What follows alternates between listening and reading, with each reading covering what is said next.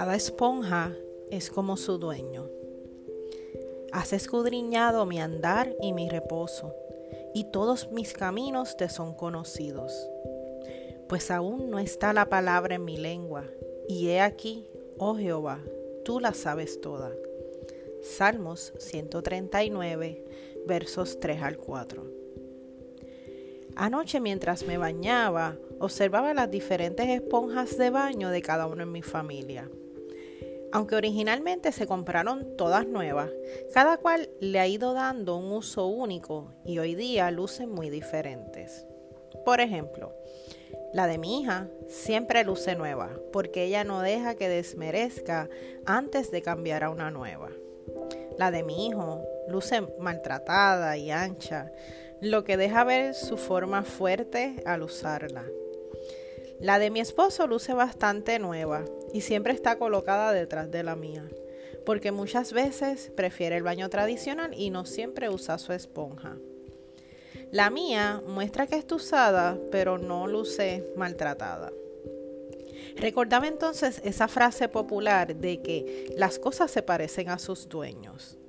Y es cierto, todas nuestras pertenencias hablan de nosotros, de nuestro carácter y de nuestros gustos. Todo lo que hacemos y decimos también habla de quiénes somos. El problema es que es más fácil observar a los demás y llegar a una opinión de quiénes son que evaluarnos a nosotros mismos y determinar quiénes somos. Muchas veces se nos hace difícil llegar a conocernos a nosotros mismos. ¿Te ha pasado que te asombras por la manera en que has actuado o la forma en que le has hablado a alguien? Dedicamos mucho tiempo pasando juicios sobre los que nos rodean, pero pasamos muy poco tiempo en reflexión para juzgarnos a nosotros mismos. Pero Dios es quien conoce todo sobre nosotros mejor que nosotros mismos.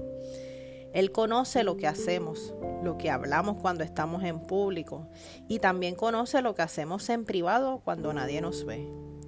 Dios conoce hasta lo que vamos a decir antes de que salga por nuestra boca, incluso nuestros pensamientos. Lo maravilloso es que no solo nos conoce, sino que sabe que es lo mejor para nuestras vidas Dios sabe que es bueno en nosotros, que nos traerá bendición y conoce que debemos cambiar para poder vivir en su paz y su gozo. Dios conoce mejor que nosotros cuáles son nuestras debilidades y cuáles son nuestras fortalezas, cuáles son nuestros dones y talentos y cuáles son los que queremos ejercer. Él conoce nuestros sueños y cuáles de ellos fueron dados por Él. He aprendido en esta vida que los planes de Dios para mi vida son mejores de lo que yo hubiera podido imaginar. Así que volvamos a Él, vamos a pedirle que nos escudriñe y que nos guíe. Vamos a pedirle que nos muestre quiénes somos realmente y nos ayude a conocernos mejor. Dios nos hizo únicos.